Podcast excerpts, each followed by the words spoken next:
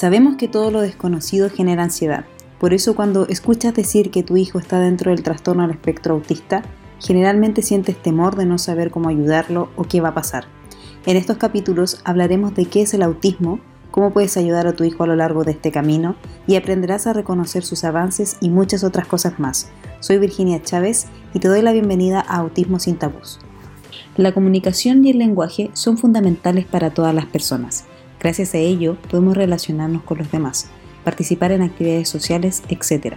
Pero las personas con autismo suelen presentar dificultades en la comunicación y en la interacción social. Por eso, muchos niños necesitan de pictogramas para comunicarse.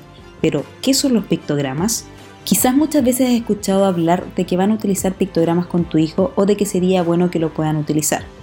Primero, es importante que sepas que los pictogramas se utilizan tanto en los niños que no tienen lenguaje como los que tienen poco lenguaje, porque estos te sirven para poder estimular y ampliar más su vocabulario. Y te preguntarás por qué es porque los pictogramas son imágenes, o sea, pueden venir en diferentes formatos, pero son imágenes de objetos o de medios de transporte o fotos de la familia, etc.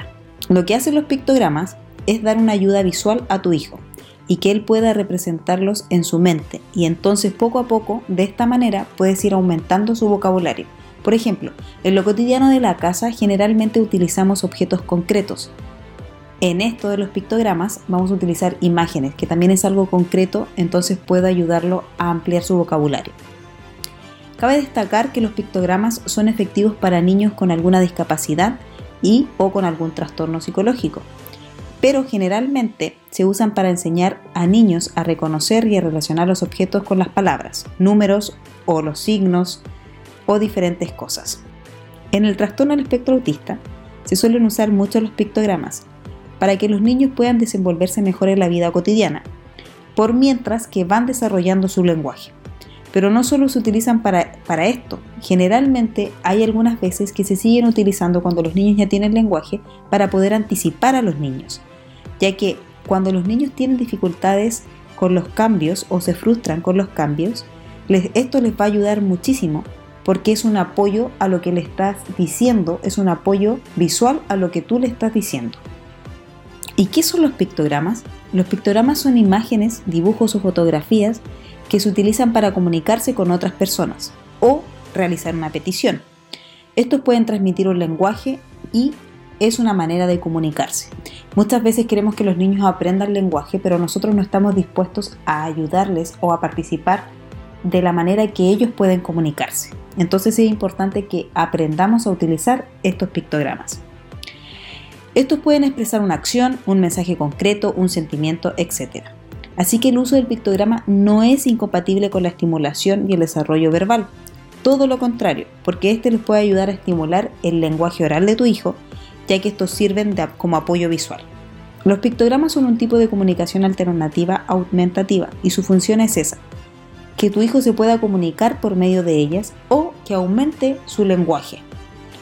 Estas imágenes pueden ser objetos, personas, comidas o categorías, como ya lo vimos antes, o cualquiera de cualquier cosa que esté en la vida cotidiana del niño. O sea, por ejemplo, si hay un tipo de juguetes que no, podemos, no encontramos en las categorías que, que encontramos en internet, podemos imprimir una foto de sus juguetes favoritos o de lo que él utilice cotidianamente.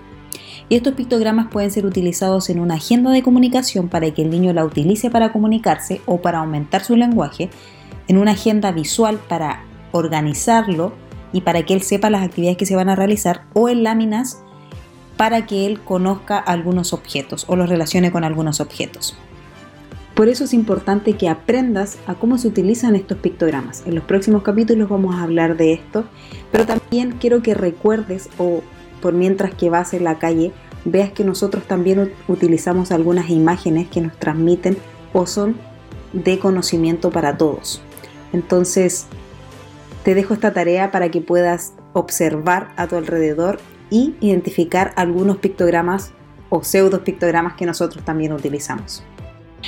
Gracias por darte el espacio con nosotros. Esperamos que te haya servido para conocer más acerca del diagnóstico. Para más información como esta, no olvides seguirnos en todas las redes sociales como Autismo Chatea. Te espero hasta el próximo capítulo. Nos vemos.